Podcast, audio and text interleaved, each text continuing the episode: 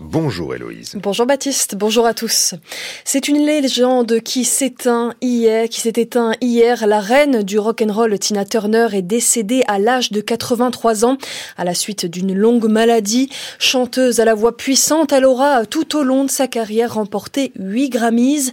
Tina Turner, c'est des chansons connues de tous mais aussi un parcours, le parcours d'Anna Mae Bullock de son vrai nom, celui, celui d'une petite fille noire subissant la ségrégation est devenue une star internationale, Mathilde Himi. Trop souvent résumée à sa chevelure et à la longueur de ses jambes, Tina Turner est une survivante de son milieu d'abord, puis de son mari violent. Fille d'ouvrier, abandonnée, elle rencontre à 16 ans le déjà célèbre musicien Ike Turner. Que puis-je faire pour vous, monsieur? Turner. Ike Turner. Écoutez, madame, Anna May a chanté au club hier soir et elle a fait un malheur. Sa voix qui monte en puissance séduit, ses danses aussi qui inspirent Mick Jagger.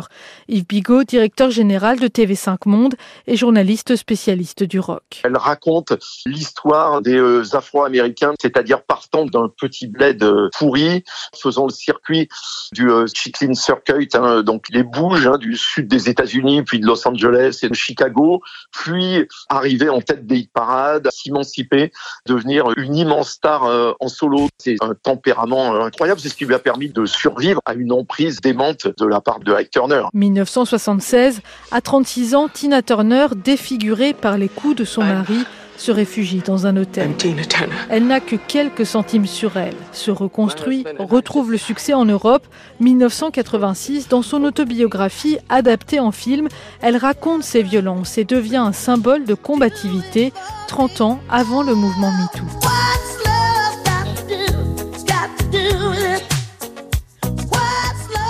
À l'annonce de son décès, la Maison Blanche a salué une icône, Mike Jagger, chanteur des Rolling Stones, pour lesquels Tina Turner a fait la première partie dans ces années, dans les années 1960, a fait part de sa tristesse après le décès de sa merveilleuse amie.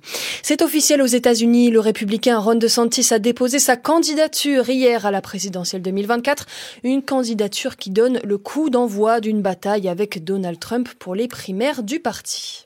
Retour en France, hier en Loire-Atlantique, à Saint-Brévin-les-Pins, élus et citoyens ont défilé en soutien au maire démissionnaire. Yannick Morez quitte ses fonctions et sa ville après des menaces et l'incendie criminel de son domicile. Sur place, hier, des milliers de personnes étaient présentes. Devenu le symbole des élus locaux et victimes de violences, l'édile n'a pas souhaité participer à la marche de soutien. Il dit regretter une récupération politique. La maire de Nantes, présente sur place, a salué un homme qui a été le visage dans les valeurs et dans les actes de la République, du quotidien de la République du réel, pas celle des slogans. L'homme soupçonné d'avoir mortellement agressé au couteau une infirmière au CHU de Reims en début de semaine a été mis en examen et écroué pour assassinat et tentative d'assassinat, a indiqué le procureur de Reims. Âgé de 59 ans, le suspect a déclaré vouloir se venger du personnel hospitalier. Le quinquagénaire qui souffre de schizophrénie et de paranoïa a été placé en détention provisoire. Le président Emmanuel Macron, qui a condamné ces violences au sein de la société hier lors du Conseil des ministres, se déplace lui aujourd'hui dans le Nord. Il va présider à l'École nationale de police de Roubaix un hommage aux trois policiers morts en intervention la semaine dernière à Villeneuve-d'Ascq. On fait un point sur votre météo pour terminer. Il y a encore un important risque de pluie dans toute la partie sud-est du pays et vers les Pyrénées. Les averses parfois orageuses qui continueront dans la après-midi avant de s'atténuer en soirée. Sur tout le nord du pays, euh, malgré quelques nuages, le soleil reste présent. Côté température, comptez ce matin 11 degrés à Aurillac, 13 à Lille, 14 à Paris, 15 à Toulouse, 18 à Marseille et le maximum sera pour Ajaccio avec 19 degrés. Les enjeux, c'est avec vous, Baptiste Muckensturm. Merci Héloïse Roger et vous, on vous retrouve tout à l'heure à 6h30. France Culture, l'esprit d'ouverture. Des globules au plasma, de la circulation à la transfusion, en passant par le don et les nouvelles thérapies, et si on explorait le sang de nos veines Perrine Kervran. Pour LSD, la série documentaire, Marie Chartron nous fait battre le cœur et prendre un bon grand bain de sang avec les meilleurs spécialistes. LSD, du lundi au jeudi à 17h sur France Culture, franceculture.fr et l'appli Radio France, en partenariat avec l'établissement français du sang. La folie Vivaldi, les 2, 3 et 4 juin, trois concerts à l'auditorium de Radio France pour fêter le génie de Vivaldi avec le consort, Adèle Charvet et Justin Taylor. Entrée au cœur du concert. Réservation maison de la radio et de la musique.fr.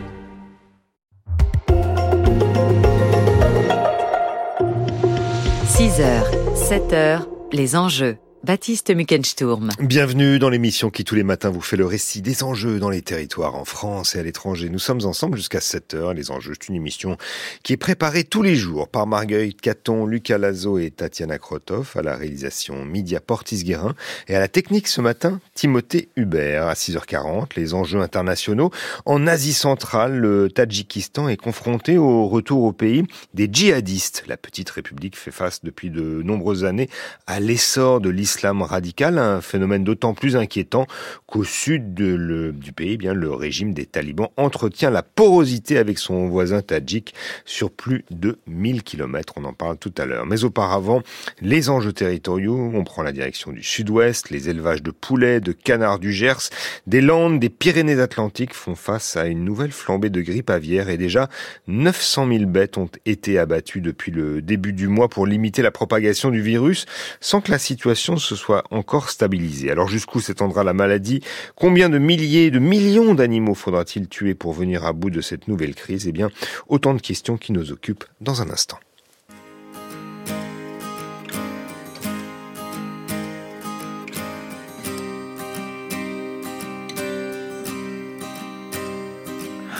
Zéro. Partir à zéro. L'espace en solo. Éclair vidéo.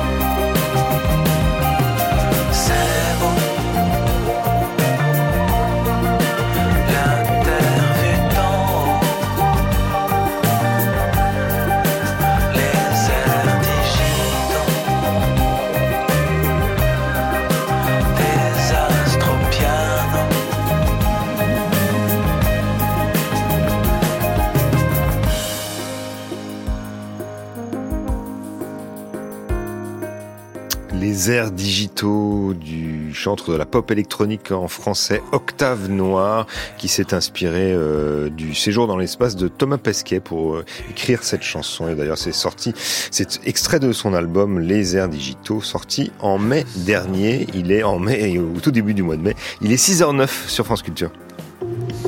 France Culture les enjeux Baptiste Muckensturm Un incendie viral, c'est en ces termes que le président de la Chambre d'agriculture du Gers, Bernard Malabira, décrit le nouvel épisode de grippe aviaire que traverse le département et plus largement le sud-ouest, car les Landes et les Pyrénées-Atlantiques sont aussi touchés par l'épidémie. Pour la filière du canard et celle ô combien précieuse du foie gras, eh bien cette reprise du virus est une catastrophe et d'année en année, de crise en crise, la filière voit son modèle se fragiliser. Depuis l'automne dernier, 6 millions de volailles ont été abattues en France après euh, l'abattage de 22 millions de volailles entre 2021 et 2022. Alors comment contenir l'épidémie et comment repenser la filière pour prévenir la prochaine? Eh bien pour le savoir, nous sommes en ligne avec Barbara Dufour. Bonjour. Bonjour. Vous êtes vétérinaire, professeur de maladies contagieuses et d'épidémiologie à l'école vétérinaire d'Alfort. Barbara Dufour, comment expliquer une reprise de la grippe aviaire en plein mois de mai? C'est inédit. Oui, c'est tout à fait inédit et c'est inquiétant. C'est-à-dire que jusqu'ici, on avait connu des épisodes aussi qui étaient un peu euh, euh, concomitantes, si je puis dire, euh, des, migrations d'oiseaux migrateurs, enfin d'anatidés, de, de, de, canards migrateurs qui descendaient du nord de l'Europe, notamment entre le mois de novembre et le mois de janvier. Après, l'épisode aussi pouvait s'étendre au milieu des canards domestiques, mais c'était cette période-là qui était la période à risque. Et là, avoir des foyers au cours du printemps ou de l'été, ça signe le fait que le virus est probablement présent sur notre territoire. On dit que le virus risque de s'endémiser dans la population des animaux euh, sauvages autochtones, c'est-à-dire ceux qui ne migrent pas et qui sont quand même euh, des oiseaux sauvages qui sont euh, autour des élevages. Et ça, c'est un risque important. Et si ce risque se confirme, et cette nouvelle crise tente à aller dans ce sens-là, malheureusement, eh bien, ça veut dire que le risque sera permanent sur le territoire euh, pour les élevages. Mmh. Un risque permanent, alors, euh, dans une géographie assez contenue pour l'instant, hein, le Gers, les Landes, les Pyrénées-Atlantiques sont donc euh, actuellement touchés. que pouvez-vous nous dire sur cette géographie du Sud-Ouest? Ah, la géographie du Sud-Ouest est malheureusement bien connue euh, actuellement parce que euh, c'est pas la première année. Hein, vous l'avez rappelé euh, dans votre introduction. C'est la quatrième crise de ce type qui démarre en l'espace de cinq ans parce que dans cette zone, on trouve énormément d'élevage de canards, beaucoup d'élevage, beaucoup d'oiseaux, une forte concentration donc d'animaux et d'élevage et des animaux qui sont en plus dehors, en plein air, qui sont proches les uns des autres. Euh, on est dans une période de l'année où tous les élevages sont pleins, les oiseaux sont dehors, et donc le risque est évidemment maximal en ce moment, euh, sous réserve qu'on introduise le virus dans ces populations, ce qui semble s'être fait récemment, enfin il y a maintenant euh, quelques semaines dans ces dans ces zones-là. Et donc personnellement, je suis assez inquiète sur les risques d'extension et de diffusion. Aujourd'hui, on n'a encore encore rien, si je puis dire, pour lutter contre cet épisode aussi, euh, en dehors de faire des abattages à la fois des animaux infectés qui produisent énormément de virus et puis qui de toute façon sont euh, pour beaucoup d'entre eux condamnés, et puis des, ce qu'on appelle des abattages préventifs, c'est-à-dire faire un vide autour du virus, parce que ce virus est extrêmement contagieux et circule extrêmement rapidement.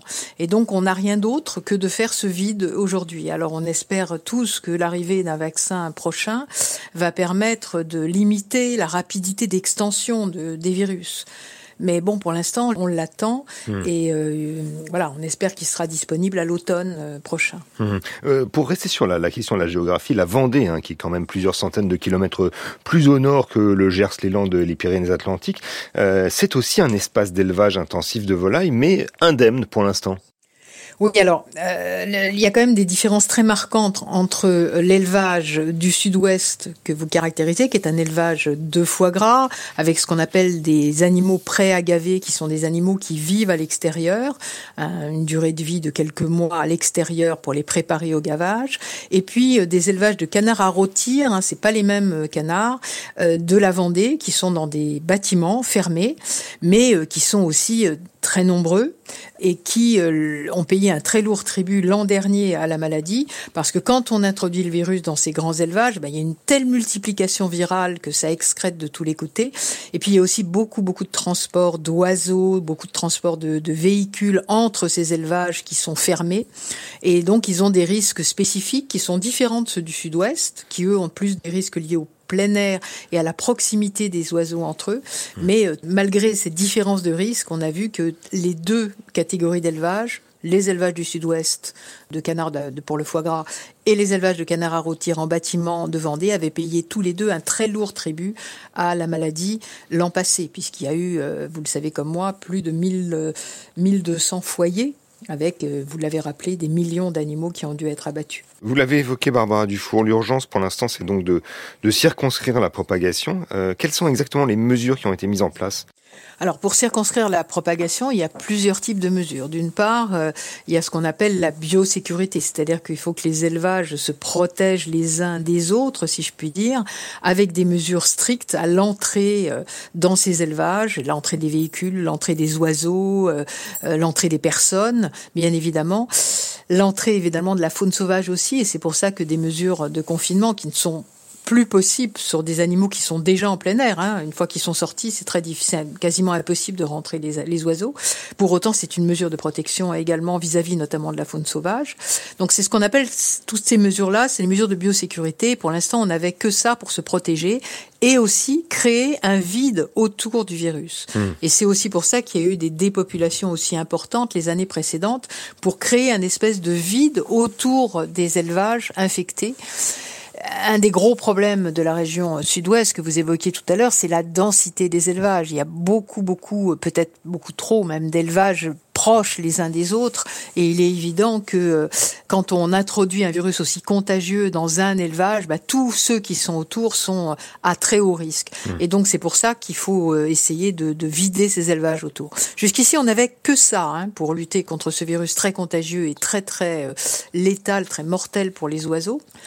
Et puis va s'ajouter à cet arsenal de mesures qui continueront d'être très utiles, hein, ces mesures de biosécurité, va s'ajouter un outil supplémentaire normalement à la rentrée, qui est la vaccination euh, des, euh, des oiseaux, et euh, notamment des canards et des oies, et peut-être des dindes aussi, on verra, enfin en fonction des vaccins disponibles, contre cette maladie. Mais vous savez comme moi, et tout le monde, je crois que tout le monde l'a bien compris depuis la crise du COVID, de la Covid-19, un vaccin, c'est pas toujours la panacée. C'est-à-dire qu'il suffit pas de vacciner des animaux ou des personnes pour qu'elles soient protégées totalement contre le virus, etc. C'est pas comme ça que ça se passe. Mmh. Ça dépend beaucoup, évidemment, de l'efficacité des vaccins. Et l'efficacité des vaccins dépend des virus en cause. Or, les virus influenza responsables de ces grippes ne sont pas des virus faciles sur le plan des vaccins. On, le sait, hein, la, vaccination contre la grippe humaine, elle protège les gens d'une grippe grave, mais elle les protège pas forcément de faire une grippe pas très grave. Or, nous, dans notre contexte de production, on a besoin d'avoir des élevages qui sont indemnes. C'est effectivement ce que vous disiez, c'est que le, vaccin fait en sorte que désormais les animaux ne peuvent plus voyager, ne peuvent plus s'exporter, ce qui euh, économiquement est un, un manque à gagner évidemment pour la filière. Alors, ce que vous dites est vrai aujourd'hui. C'est-à-dire que beaucoup de pays refusent des animaux euh, vaccinés. Mais euh, nous ne sommes pas les seuls en Europe à avoir de gros problèmes avec la grippe aviaire. Et nous ne sommes pas les seuls dans le monde à avoir de gros problèmes avec euh, la grippe aviaire. La, la directrice générale de l'Organisation mondiale de la santé animale, dont euh, la semaine annuelle se tient justement en ce moment, le rappelait il y a encore quelques jours pour dire qu'il fallait inciter à cette vaccination mondiale contre cette influenza, parce qu'il y en a absolument partout dans le monde. Hmm. le Brésil est d'ailleurs en ce moment en urgence sanitaire. Absolument, c'est une urgence sanitaire actuellement.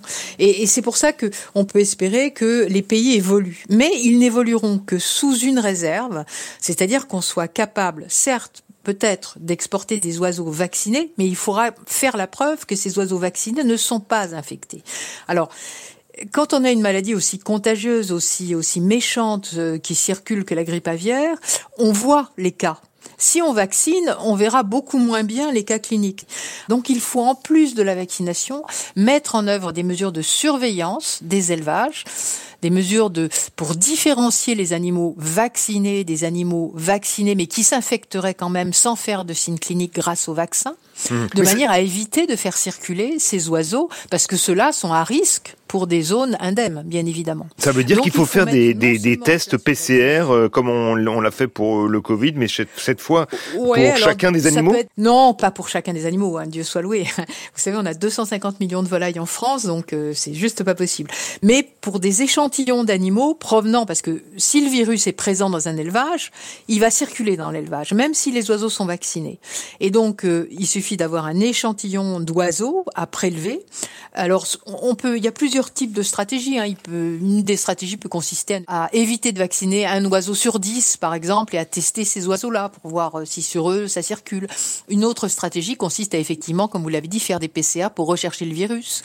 Il y a toute une série de stratégies, mais ce sont des mesures de surveillance indispensables et complémentaires du vaccin qu'il faut impérativement mettre en œuvre dans les élevages et qui évidemment augmente également le coût, hein, parce qu'il y a le coût de la vaccination, mais il y a le coût de la surveillance aussi, qui hmm. est nécessaire si on veut pouvoir continuer à vendre nos produits. Est-ce qu'une des mesures aussi euh, à prendre, euh, selon vous, euh, Barbara Dufour, ce serait de, de déconstruire d'une certaine manière euh, la filière aviaire, qui est pour l'instant très segmentée autour des étapes de production? Les, les cantons, par exemple, viennent des pays de la Loire ou du Cantal. la circulation des bêtes en très grand nombre, c'est aussi problématique. Est-ce que ça serait pas l'occasion donc de désegmenter tout cela alors, je crois que dans les avis de l'ANSES en particulier, il a été souvent dit qu'il fallait déconcentrer.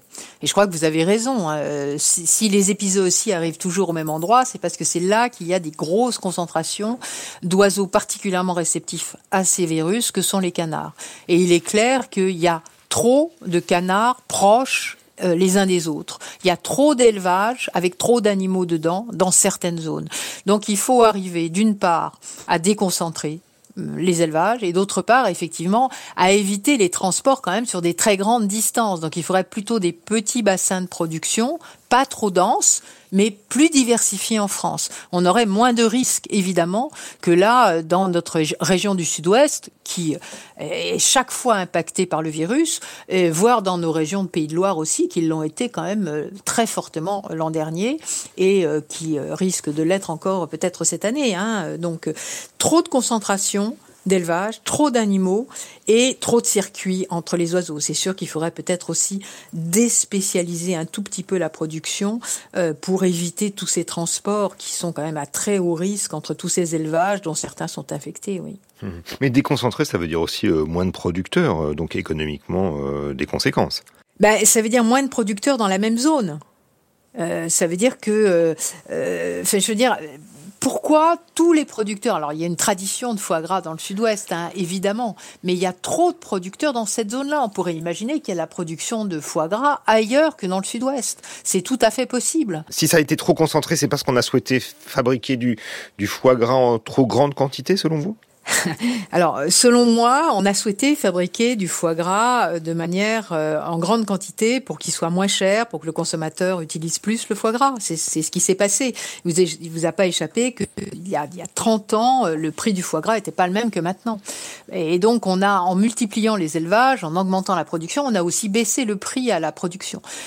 Compte tenu des risques de production, il est clair que le foie gras devrait rester un, un, un produit certes un peu cher, mais un produit festif et pas être utilisé au quotidien. C'est un produit qui est compliqué à produire, il faut le produire dans de bonnes conditions, et pour l'instant, une chose est sûre, c'est que c'est trop concentré dans la zone du sud-ouest, c'est certain, ça, c'est certain. D'ailleurs, je, je, je, rappelle que par exemple, il y a des élevages de foie gras également, et notamment d'oies grasses, mais pas uniquement, il y a des canards aussi en Alsace, et euh, ils sont plus éloignés les uns des autres, et euh, ils n'ont pas eu les problèmes rencontrés euh, dans le sud-ouest au cours de ces dernières années. Mhm. Mais est-ce que les, les producteurs sont, sont, prêts à ces, à ces changements que vous préconisez? Ah ça c'est une bonne question, il faut la poser aux producteurs. Je pense que les producteurs ils, sont ils en peuvent plus de ces de ces crises et donc quelque part ça rend forcément raisonnable de voir euh, ce qui se passe. Hein. Et puis euh, l'État français n'en peut plus non plus. Enfin je rappelle que l'an dernier euh, la crise avec 1200 foyers a coûté extrêmement cher à l'État, hein, plusieurs centaines de millions d'euros. Donc parce que les, les, les éleveurs c'est une catastrophe pour eux, mais ils sont tout de même indemnisés quand il y a des foyers. À quelle hauteur sont indemnisés justement les éleveurs alors l'indemnisation, euh, je ne vais pas vous donner des prix parce que je ne les connais pas précisément, mais ils sont indemnisés euh, sur la valeur réelle de leurs animaux et sur la valeur réelle de leurs produits. Donc il y a une estimation euh, du prix. C'est assez complexe, hein, ça discute avec les professionnels au plus haut niveau, mais il y a des, il y a des, on fait pas une expertise comme pour des, gros animaux. Il y a une expertise des animaux avant leur abattage. Bon là, on n'a pas pu le faire. D'abord, on été débordé par les foyers, et puis ensuite, j'allais dire que un canard de tel âge, on sait à peu près le prix ça coûte. Ils sont à peu près tous pareils. Donc il y a des il y a, il y a des grilles d'indemnisation qui correspondent au prix, au coût réel de l'animal. Donc les producteurs, certes, ont des pertes importantes. Certes, pour eux, c'est catastrophique de voir leurs animaux être abattus. Enfin, sur le plan psychologique, c'est très difficile et tout. Des fois, ils sont, ils sont indemnisés un peu tardivement, mais ils sont bien indemnisés globalement. Alors, une fois de plus, certains d'entre eux sont très bien indemnisés. Pour d'autres, ça couvre pas toujours la, la perte. Il y, a, il y, a, forcément des éleveurs qui s'y retrouvent pas. Mais quand même, la majorité des éleveurs s'y retrouvent bien au niveau des indemnisations de l'État. D'un autre côté, il faut, il faut à un moment donné euh, tirer des enseignements de ce qui s'est passé dans les cinq dernières années. Et ce qu'on voit, c'est que ça arrive toujours dans les mêmes zones et que, ben, à un moment donné, euh, il y a trop d'élevage. Même si les éleveurs ont fait des efforts de biosécurité, D'abord, c'est compliqué la biosécurité dans ce type d'élevage. C'est vraiment compliqué, surtout quand il y a du plein air, etc. Et malgré ça, l'hyper-densité des élevages et des animaux fait que ça n'est pas parfaitement efficace. Mmh, effectivement. Et je tiens à dire, pour compléter ça, que la vaccination, une fois en place, ne permettra pas, un, de s'abstraire des mesures de biosécurité, et deux, ça complétera le dispositif, mais ça le rendra pas parfaitement efficace non plus.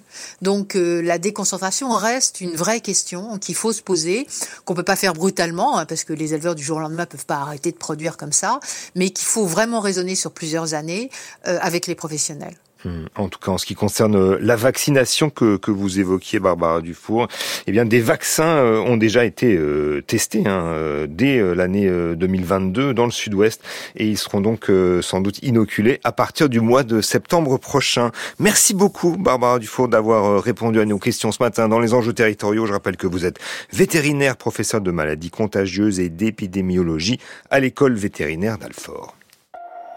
Les enjeux à retrouver sur franceculture.fr et l'appli Radio France. 6h26 quasiment. Aujourd'hui sur France Culture, d'abord dans les matins de Guillaume Erner. À 7h14, la question du jour, pourquoi la SNCF a raté le coche du fret ferroviaire? Et puis à partir de 7h40, une réflexion autour de Michel Houellebecq, le côté obscur de la France. Euh, et puis plus profond, à 16h, pour la science, CQFD, Natacha Trio et ses invités nous expliqueront le rythme cicardien, communément appelé notre horloge interne, comment le rythme cicardien s'exprime-t-il au niveau biologique, physiologique ou moléculaire? Eh bien, réponse tout à l'heure dans la science CQFD. Et puis, si vous préférez, l'amour des mots, le feuilleton a été conçu pour vous cette semaine. Il s'agit de la correspondance entre la poétesse russe Marina Tsevtaya et l'écrivain Boris, Boris Pasternak, auteur du Docteur Jivago. Entre 1922 et 1930, Marina Tsvestaya, exilée à Prague, et Boris Pasternak, resté en Russie, se découvrent mutuellement comme poètes. Leur correspondance invente une relation singulière, l'amour transfiguré par les mots. Ils ne parviendront à se voir qu'en 1935 à Paris, mais cette rencontre se révélera comme une non-rencontre. La fusion dans le réel, rêvée par Marina Tsvestaya, ne fut pas au rendez-vous. Un sentiment que les utilisateurs d'applications de rencontres ont peut-être déjà traversé. Écoutez cet extrait de l'épisode 4 du feuilleton diffusé ce soir et un échange, deux envolées de Marina Tsvestaya et la réponse de Boris Pasternak qui date du début de leur relation épistolaire. Dans un monde où chacun s'abaisse et s'exténue, je sais, un seul égale ma vertu. Dans un monde où tant et plus nous séduit, je sais, un seul égale mon énergie. Dans un monde où tout Hélière, moisissure, je sais, un seul, toi, dans l'absolu, mon égal. Marina Tsvetaeva, pour Pasternak, 1924. Chère Marina Ivanovna, comme il est étrange de vous écrire. J'ai l'impression que vous savez, que vous voyez tout, que nous n'avons jamais commencé, ni ne cesserons jamais. Vivez longtemps, vivez éternellement, c'est mon seul espoir à présent. Vous êtes au rang de ces choses suprêmes que l'on ne risque pas d'offenser ni de perdre, même si on ne les remarque pas. Vous êtes l'air de mon cœur que je respire à mon insu jour et nuit dans l'espoir, un jour qui sait quand et comment, de m'en aller le respirer exclusivement, comme on se rend à la montagne, à la mer ou à la campagne l'hiver. Voilà, l'amour des mots de Marina Tseftaïeva et Boris Pasternak, une correspondance russe réalisée par euh, Étienne Vallès. C'est avec euh, Juliette Roudet, Cédric Lenoir, Félicien Jutner et France Ducato. C'est le feuilleton de cette semaine à 20h30 sur l'antenne, à retrouver sur franceculture.fr et l'application Radio France. France Culture. L'esprit d'ouverture sans oser le demander. Ce jeudi, Zelda encore et encore. Géraldine Mosna-Savoie. Cette année marque la parution du 20e jeu vidéo issu de la légende de Zelda, sans compter les remakes, compilations et autres produits dérivés. Mais qui sont vraiment Zelda et Link, son sauveur, que l'on confond souvent ensemble? Quel univers ont-ils créé et comment leur légende est-elle devenue légendaire? Plus de 35 ans après le premier jeu Zelda, retour aux sources de ce succès planétaire. Sans oser le demander, ce jeudi à 15h sur France Culture, franceculture.fr et l'appli Radio France. Vous écoutez France Culture, il est 6h30 et voici le journal d'Héloïse Roger.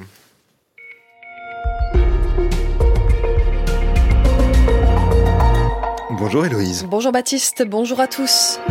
Le gouverneur de Floride, Ron DeSantis, a annoncé hier sa candidature à la présidentielle 2024 aux États-Unis sur Twitter, non sans difficulté.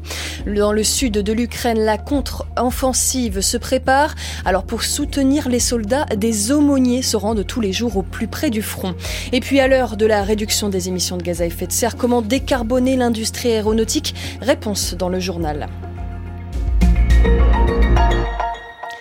Cette fois, c'est officiel. Le gouverneur de Floride, Ron DeSantis, est candidat à l'élection présidentielle aux États-Unis en 2024. Donald Trump a donc un nouvel adversaire côté républicain. Ron DeSantis s'est déclaré candidat hier soir par le biais d'une vidéo, mais aussi en direct sur Twitter avec le patron du réseau social Elon Musk. Une annonce et un échange préparés en amont depuis trois jours. Tout le monde était au courant.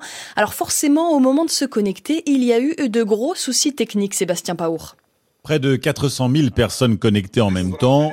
Ah shit. La liaison avec Ron DeSantis est compliquée. Oh my god.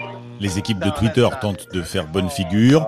But you know, Ron DeSantis just crashed Twitter. Imagine what he's going to do to Donald Trump. Ron vient de faire tomber Twitter, dit l'un des hôtes de la conversation. Imaginez ce qu'il va faire avec Trump. Ce lien fonctionne, ironise Biden au même moment dans un tweet qui renvoie vers son site de campagne. Elon Musk présente finalement Ron DeSantis, qui fait son annonce historique avec 25 minutes de retard.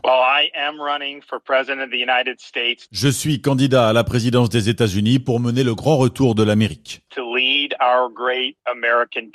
Le slogan ressemble beaucoup à celui de Trump, rendre sa grandeur à l'Amérique. L'ancien président préfère souligner les déboires techniques de son rival. Il écrit dans un communiqué, Ron DeSantis se lance dans la course à 2024 avec une culture de la défaite, avant de conclure, échec du lancement.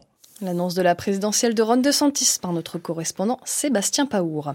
Les États-Unis qui dénoncent également une cyberattaque importante sur les réseaux d'infrastructures critiques du pays, parrainée par la Chine. Dans un communiqué, Microsoft a expliqué que le cyberacteur est présent depuis deux ans et qu'il a ciblé, entre autres, des infrastructures dans l'île de Guam, qui héberge une importante base militaire américaine dans l'océan Pacifique. En Russie, le Kremlin a promis une réponse extrêmement ferme en cas de nouvelles incursions dans le pays, suite à la plus grave attaque de combattants venus d'Ukraine depuis le début du conflit, il y a deux jours. De son côté, l'administration militaire de Kiev a assuré avoir repoussé une nouvelle attaque massive de drones russes hier. Plus au sud du pays, dans la région de Zaporizhia, la contre-offensive ukrainienne se prépare pour soutenir les soldats en première ligne. Des hommes d'église se rendent au plus près du front. Camille Magnard et Laurent Macchetti ont suivi les aumôniers militaires de Mariupol. Grosse croix en métal autour du cou, Kalachnikov à portée de main dans la voiture. Le père Gennady Mortnenko supervise le chargement de l'aide humanitaire que son équipe va distribuer à des civils et des soldats tout près du front. Là où on va, les civils ne peuvent pas aller. Il faut des autorisations spéciales pour travailler si près du front. Là-bas, Gennady et ses aumôniers militaires sont régulièrement appelés par des officiers pour venir apporter aux soldats un soutien au moins autant spirituel que matériel. Hier, j'étais avec une unité dont le commandant avait senti la peur chez ses soldats. Avec la préparation de la contre-offensive, ils craignent tous pour leur vie. Les officiers comprennent notre rôle en tant qu'aumôniers et ils nous invitent à venir pour remotiver leurs hommes, ce qui est essentiel. Première étape du jour dans la ville fantôme d'Olichriv. Au pied d'un des rares immeubles encore habités, les aumôniers déchargent l'aide alimentaire immédiatement stockée par Svetlana et ses voisines dans le sous-sol où elles passent leur vie depuis 15 mois. Vous savez, on ne voit jamais personne ici. On est 21 voisins et c'est tout. Donc on est vraiment heureux quand des gens viennent nous voir, surtout les aumôniers. Ils sont toujours si joyeux, ils nous remontent le moral. Et on est heureux de voir qu'on ne nous a pas complètement oubliés ici.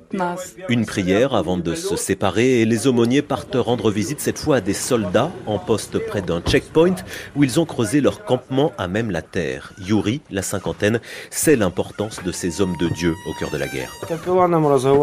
J'ai déjà eu affaire à un aumônier plusieurs fois quand mon frère a été tué dans un village près de Bakhmut. Il m'a écouté, m'a conseillé, ça m'a vraiment aidé. Je sais qu'on ne peut pas effacer la perte d'un proche, mais c'est bien d'avoir quelqu'un à qui parler. Yuri ajoute qu'il n'aurait pas pu confier ses doutes, ses peurs à un frère d'armes ou à son officier, comme il a pu le faire avec un homme d'église. Un bon aumônier vaudra toujours mieux que le meilleur des psychologues, conclut le père Gennady Mornenko.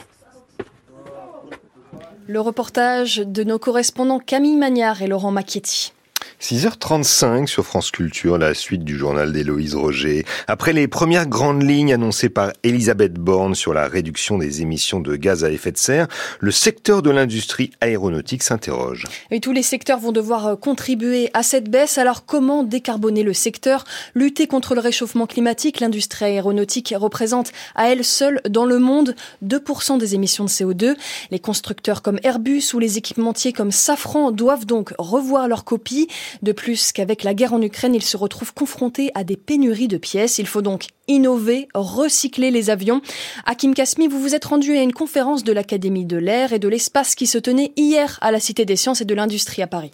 Sur un avion d'ancienne génération, type Airbus A320 ou Boeing 737, il y a 70% d'aluminium, mais aussi des métaux précieux comme le titane, dont la moitié est produit en Russie, mais avec la guerre en Ukraine et l'embargo, les Occidentaux ne peuvent plus l'importer.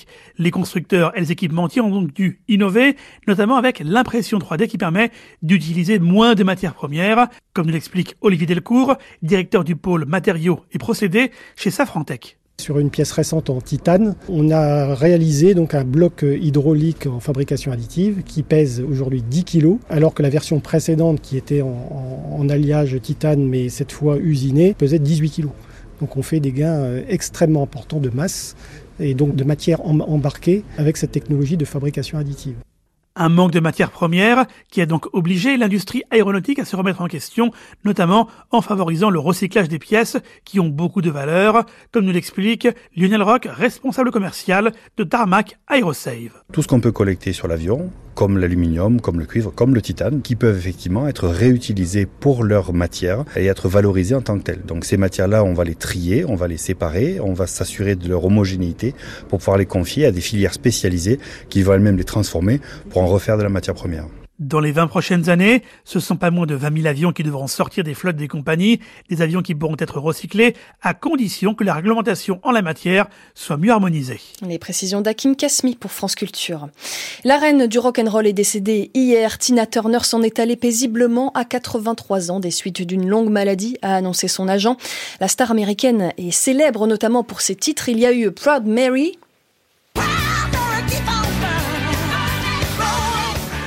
ou encore The Best.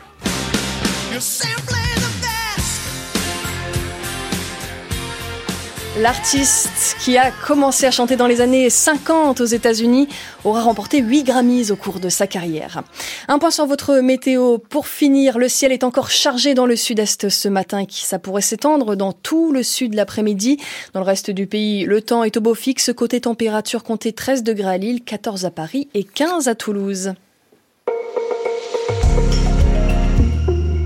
Les retours des le retour des enjeux internationaux avec vous, Baptiste Mückensturm. Merci Héloïse Roger. Et vous, vous revenez à 8h, sachant que le prochain rendez-vous avec la rédaction de France Culture, c'est à 7h.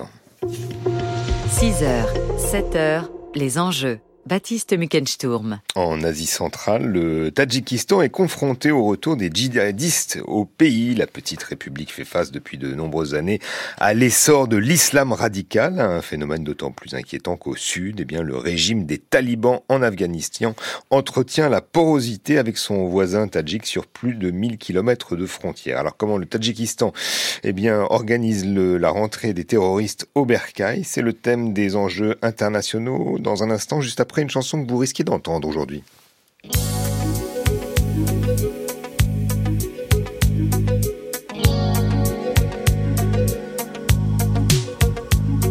You must understand the touch of your hand makes my pulse react. That it's only the thrill of boy meeting girl opposites attract. It's physical, only logical. You must try to ignore that it means more than.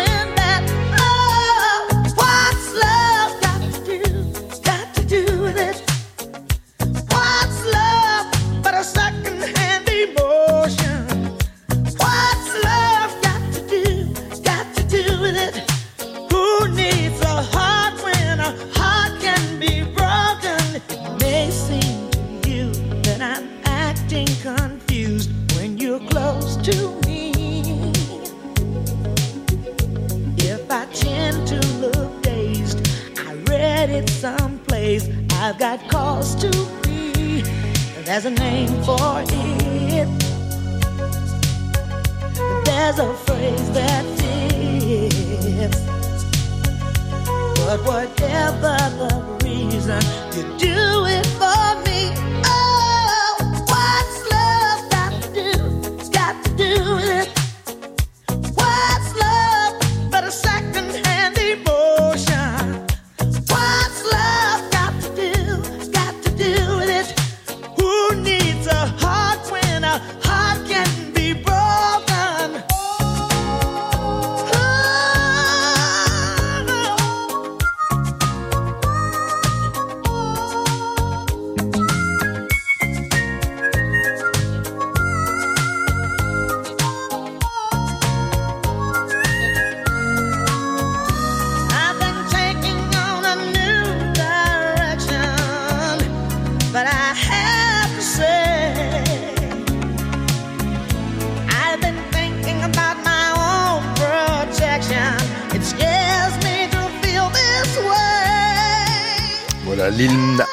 L'indépendance et à l'autonomie des femmes dans les relations amoureuses. La chanson de, Tina Turner a été donc un énorme succès commercial et critique. Ça a relancé sa carrière. C'était en 1983 et c'était bien sûr What's Love Got to Do With It?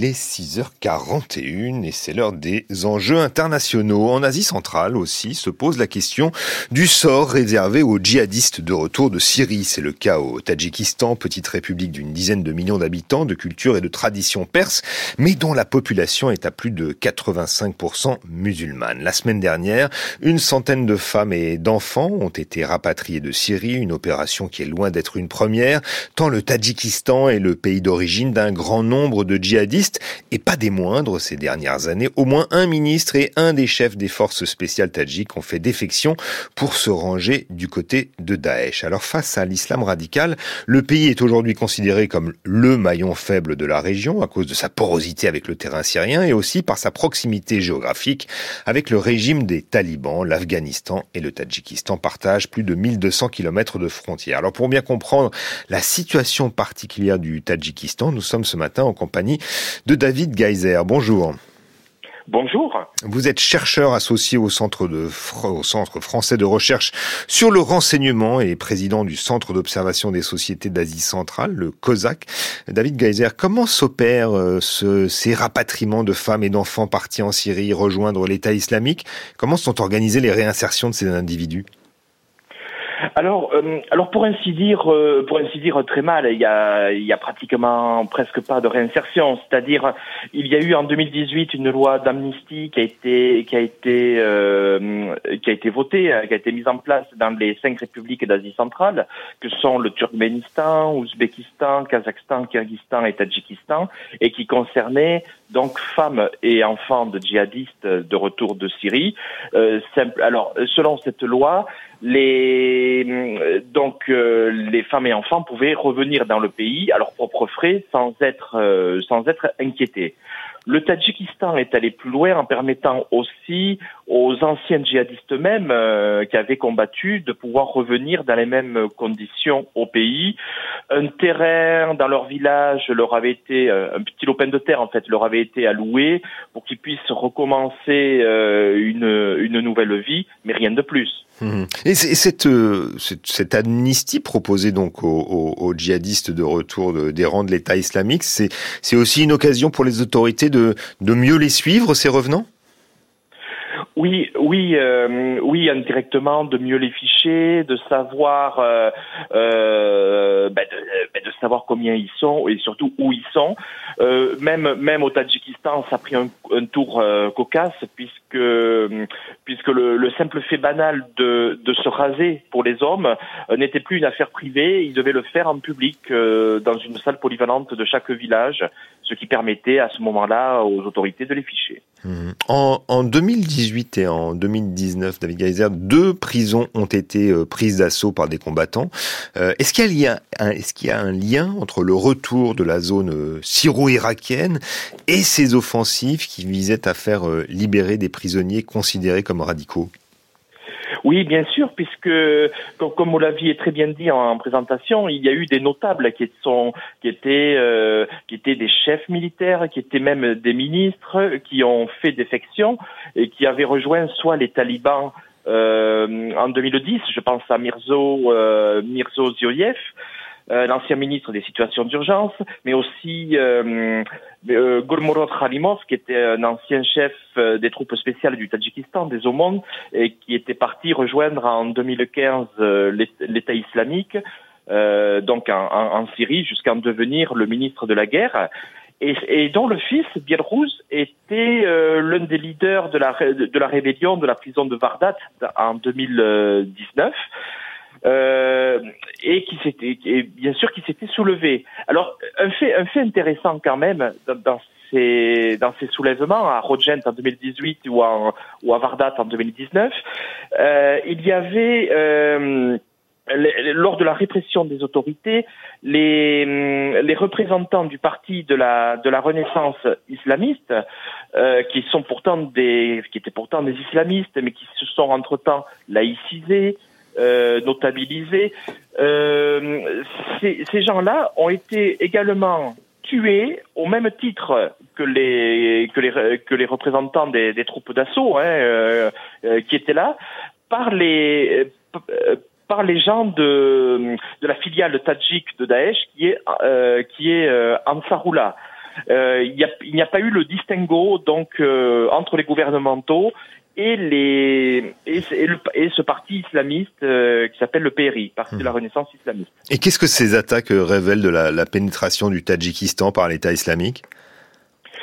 Euh, ça, ça révèle une extrême porosité euh, des contacts, des frontières, puisque le Tadjikistan avait connu une guerre civile entre euh, entre 1992 et 1997, euh, on, on, va dire qui s'est de plus en plus basée sur des sur des oppositions régionales. Et euh, simplement par euh, par opposition de régions il y a des il y a des personnes dans des clans euh, dans des, qui ont rejoint euh, certains plutôt les communistes, d'autres plutôt les islamistes, en ce temps représentés par le PRI, et puis plus tard euh, plus, plus tard donc par Ansarullah. Et depuis régulièrement, il, il, y a des il y a une émigration de, de villageois et plus grave euh, même si c'est même s'ils sont un peu moins nombreux quand même, euh, de représentants de forces de l'ordre. En 2019, il y a quand même eu 50 membre du commando Alpha de la région du Haut-Badakhshan qui avait traversé le Pianch, qui est la rivière. La rivière entre l'Afghanistan et le Tadjikistan. Voilà, et qui pourrait aller rejoindre euh, Ansarullah, par mmh. exemple. Mmh. Et est-ce qu'aujourd'hui encore, il y a des policiers, des douaniers qui, qui rejoignent euh, les différents groupes qui opèrent dans la région, ou, ou qui désertent d'ailleurs même pour rejoindre l'Afghanistan? Oui, oui, bien sûr. Euh, euh, cela continue sans aucun doute. Alors, on n'a pas de chiffre exact parce que les autorités tadjiques euh, minorent ce fait. Euh, puisque le, puisqu'elles attestent euh, une inefficacité, une incompétence de gestion au niveau de l'État. Donc euh, ce, ce, ce, chiffre est vraiment caché, mais ça continue. D'autant plus que qu'il y a quand même deux phénomènes hein, qui, qui, qui confirment cela. C'est que l'Afghanistan, enfin les régions septentrionales de l'Afghanistan euh, sont en majorité tadjikophones et comportent même plus de tadjik que le, que le propre Tadjikistan, mmh. d'une part. Et d'autre part, euh, j'y reviendrai peut-être plus loin, Ansarullah, euh, qui était la filiale de Daesh, euh, la filiale tadjik, tadjikophone de Daesh en Afghanistan, a été récemment retournée par les talibans qui, qui souhaitent en faire une tête de, de pont. Euh, ah, bien sûr, oui, absolument. Ça s'est passé en, en, en, juillet 2021. Euh, donc c'était euh, l'État islamique au, au, au Khorasan qui, qui, affronte les talibans et qui recrute également parmi les islamistes tadjiks qui sont euh, revenus de Syrie. Mais quelle base, sur quelle base s'opère ce, ce, choix de rejoindre l'un ou l'une ou l'autre de ces tendances, finalement l'une ou l'autre des, des rives de cette rivière entre le Tadjikistan et l'Afghanistan? Alors sur des liens, euh, d'une part sur des liens de cousinage, et puisqu'il y a des liens de parenté très forts euh, entre les Tadjiks de part et d'autre, hein, c'est, c'est, c'est, euh, euh on va dire, ce sont les influences russes et britanniques qui, à la fin du 19e siècle, ont établi des frontières euh, euh, artificielles quelque part sur pour séparer donc les Indes de l'Empire russe. Mais les liens, les liens ont toujours ont toujours été là. Euh, et puis ensuite, euh, c'est le trafic de le trafic de drogue, le trafic d'héroïne, qui a établi cette fois-ci des connexions financières aussi fortes.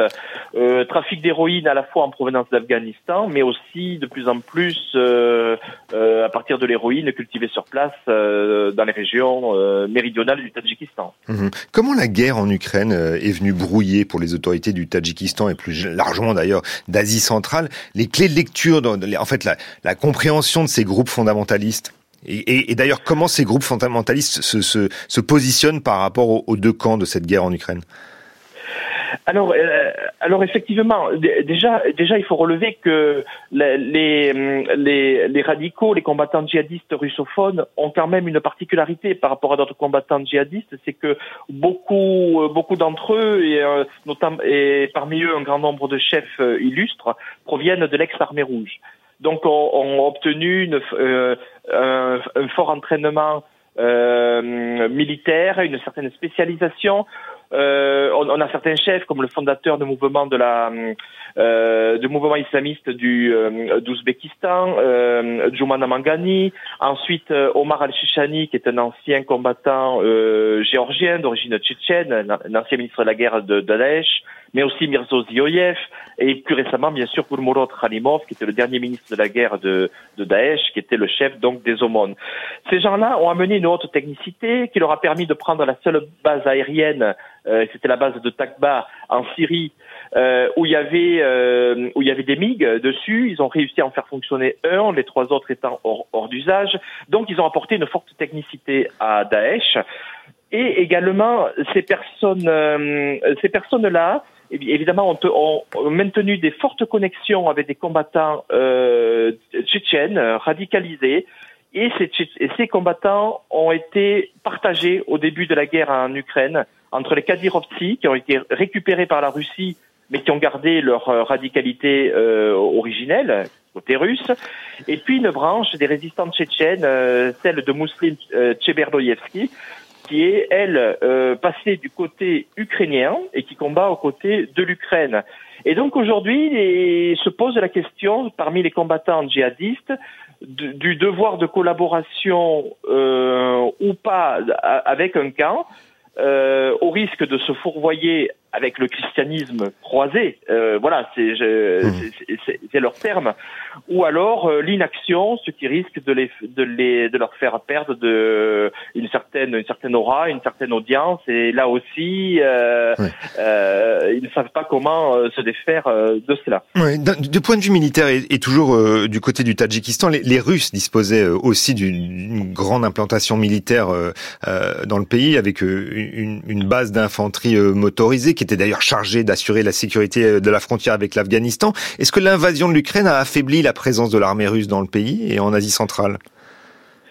Bien sûr, parce que sur ces 15 000, euh, sur ces 15 000 soldats qui stationnaient euh, euh, sur la frontière tadjiko-afghane, de, depuis, enfin, qui étaient déjà là du temps de l'Union soviétique et qui ont, et qui ont, on va dire, euh, renforcé leur présence depuis 92. Euh, la moitié, 7500. Euh, alors c'était les chiffres qu'on avait euh, en novembre 2022. 7500 d'entre eux donc sont allés combattre sur le front ukrainien. Donc ça fait une une frontière plus poreuse.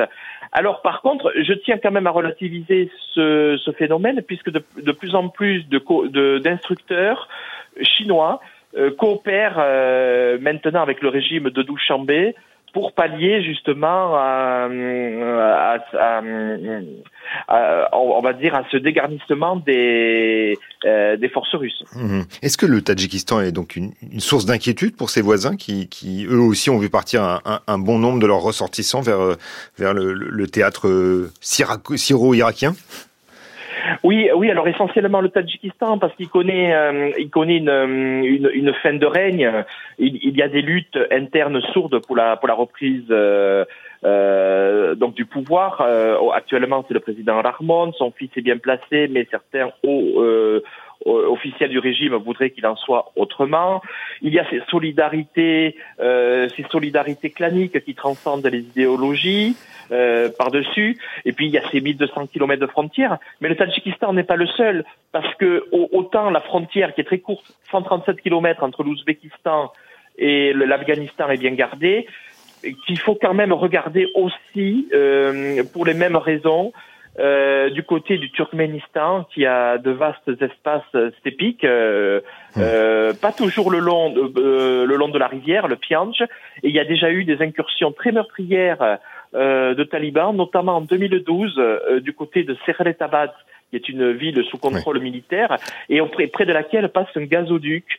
Et que les justement que les talibans puis plus tard euh, l'organisation de l'État islamique Khorasan a cherché deux fois c'est le c'est le léoduc de Galkinich mm, ils ont cherché deux fois à, à saboter merci beaucoup David euh, David Geiser de nous avoir éclairé justement sur les conditions de retour de ces djihadistes en provenance de Syrie de retour au Tadjikistan. Je rappelle que vous êtes chercheur associé au Centre français de recherche sur le renseignement et président euh, du Centre d'observation des sociétés d'Asie centrale le COSAC.